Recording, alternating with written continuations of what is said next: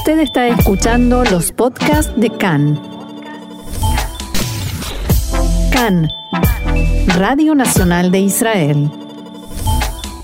Y para hablar precisamente sobre este tema está en línea con nosotros alguien que nos va a ayudar a tener un panorama más completo, que siempre nos ayuda a comprender lo que tiene que ver con Irán, el periodista, escritor y activista por los derechos humanos iraní, Ahmad Rafat.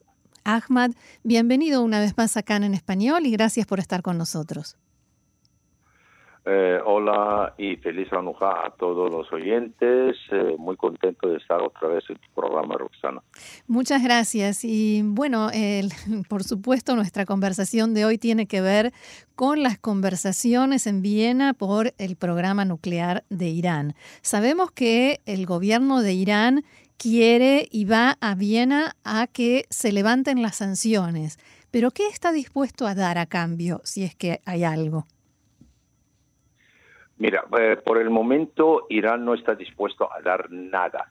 Por lo menos yo creo que al final eh, de esa nueva ronda de discusiones y tratativas con las fuerzas europeas, China, Rusia, indirectamente con Estados Unidos, Irán eh, lo que quiere sí parar el enriquecimiento de uranio, pero conservar las centrífugas eh, de la nueva generación que ha plantado en este año, el último año y medio. No quiere renunciar a esto, quiere. Eh, los periódicos iraníes pro régimen titulaban ayer que vamos con las manos llenas a la mesa de las negociaciones. ¿Qué significa eh, con las manos llenas? quiere decir que Irán va diciendo que nosotros tenemos eh, más de 4.000 kilos de uranio enriquecido, eh, de 60, 20 y por abajo. Eh, y que eso no lo vamos a entregar, lo vamos a tener. Irán quiere llegar al punto un paso antes de la construcción y sentarse a la mesa de negociaciones con este. El mano llena es que tenemos todo para hacer una bomba, pero no vamos a confeccionar la bomba atómica. Eso es el plan de iraní. ¿Pueden conseguirlo? No se sabe. A mí lo que me sorprendió que ayer todo el mundo saliendo de la reunión han dicho desde los americanos que no estaban presentes, Enrique Mora, el número dos de asuntos exteriores de la Unión Europea, el francés, el alemán, el chino, el ruso y el iraní, por supuesto. Negociaciones muy constructivas, muy positivas. Estamos uh, preparando para llegar a un acuerdo. Pero luego, si hablas con miembros de las delegaciones, como yo hablé con un miembro de la delegación de Unión Europea, uno de los ayudantes del español, Enrique Mora, me dijo que no se discute de nada. Por eso, bueno, si uno no discute de los problemas, sí que reunión es positiva. Porque no plantas ningún.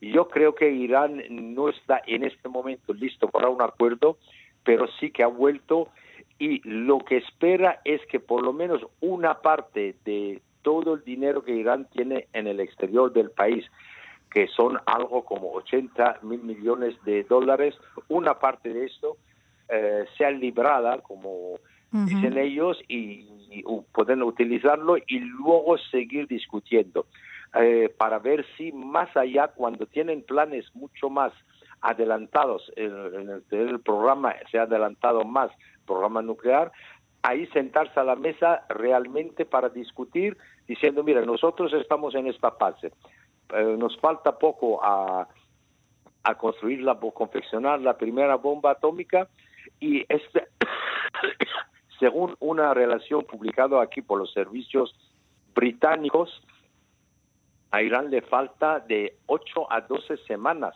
para llegar a tener material necesario para confeccionar eh, la primera bomba nuclear.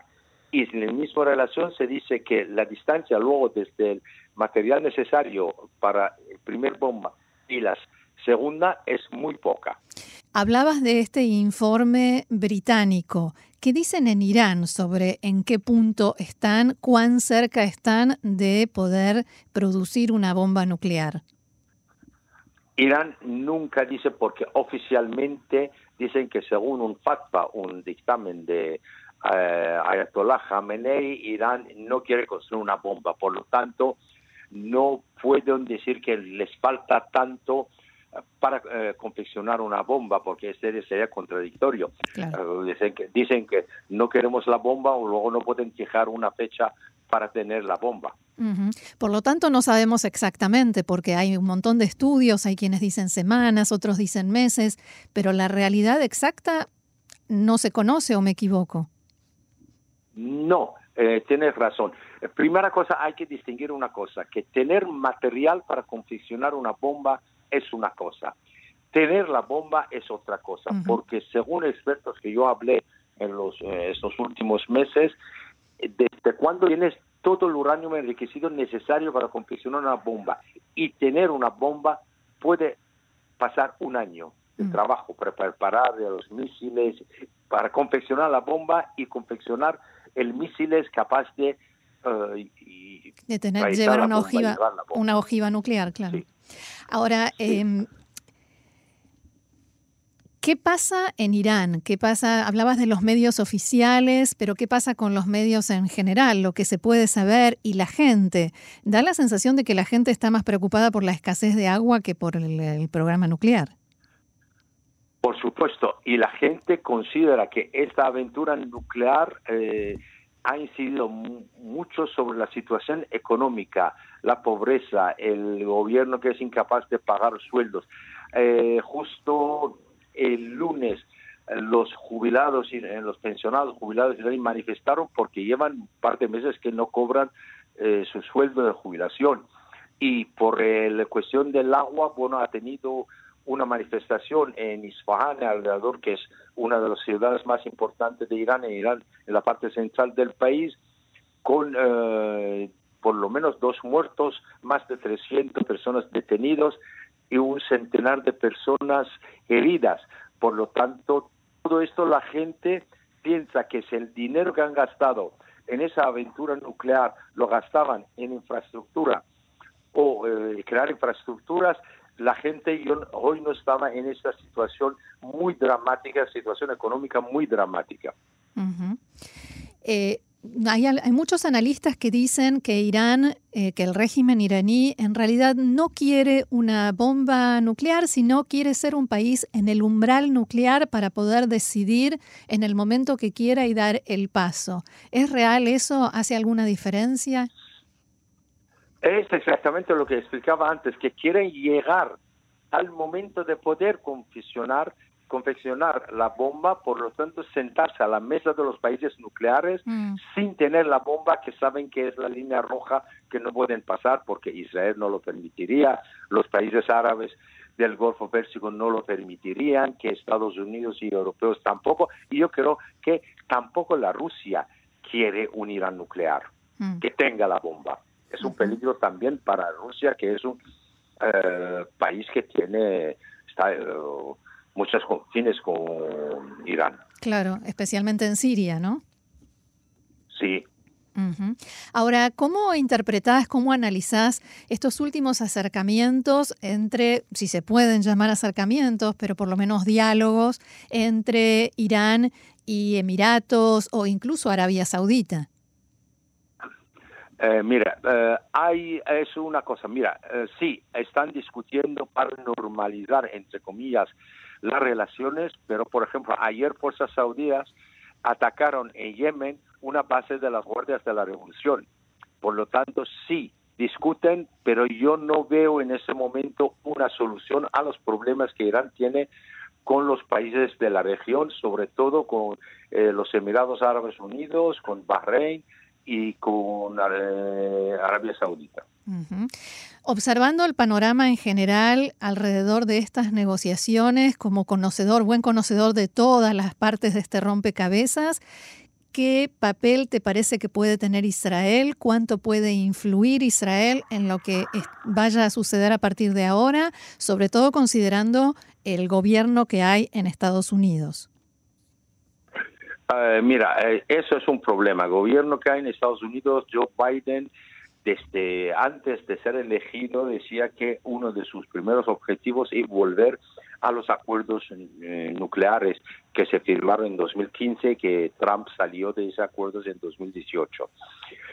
Pero eh, también hay que tener presente que Joe Biden y su administración eh, no pueden conceder a Irán más de tanto porque no lo permitiría el Congreso, no solo los republicanos, pero tampoco una parte consistente de los demócratas. Mm. No quieren un Irán nuclear, un Irán que dicta a los Estados Unidos lo que tiene que hacer y lo que no tiene que hacer, pero la política estadounidense de abandonar la región ha salido de Afganistán, eh, ha entregado a Afganistán a los talibán, ahora al finales de eh, mes de diciembre eh, saldrá de Irak, por lo tanto, con la influencia que Irán tiene en Irak, regala otro país muy probablemente al dominio iraní.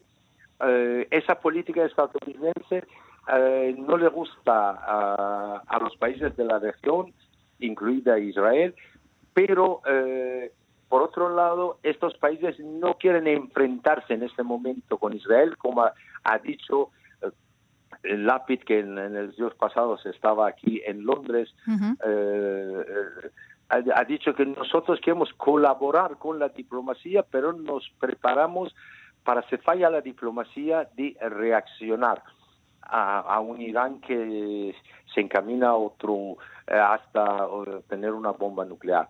Por lo tanto, es una situación muy delicada porque Israel y países árabes no pueden enfrentarse en este momento o no quieren enfrentarse a los Estados Unidos, pero tampoco se fían mucho de actual administración en los Estados Unidos.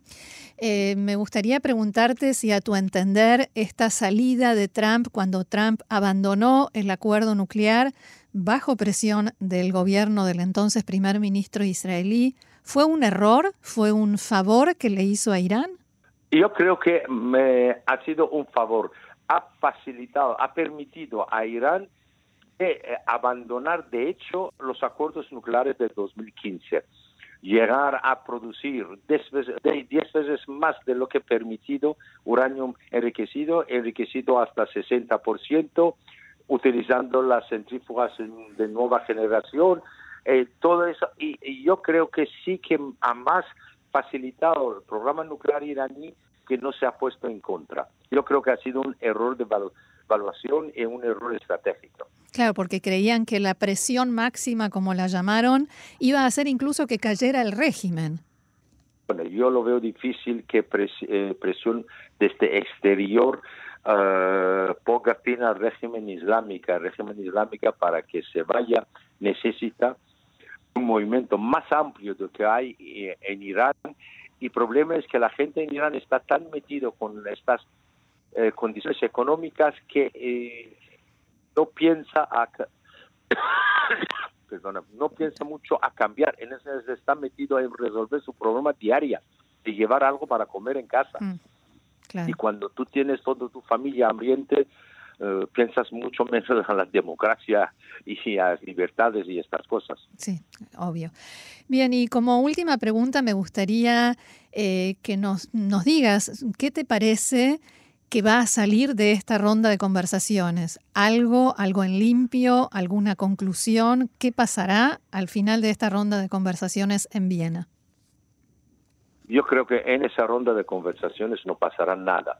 Si pasa algo, será dentro de de cuatro a seis meses, en el sentido cuando el gobierno de Ibrahim Raisi y el nuevo gobierno iraní tendrán muy claro lo que quiere hacer. Y el problema es que no tienen claro en ese momento cómo enfrentarse a Estados Unidos y a Israel.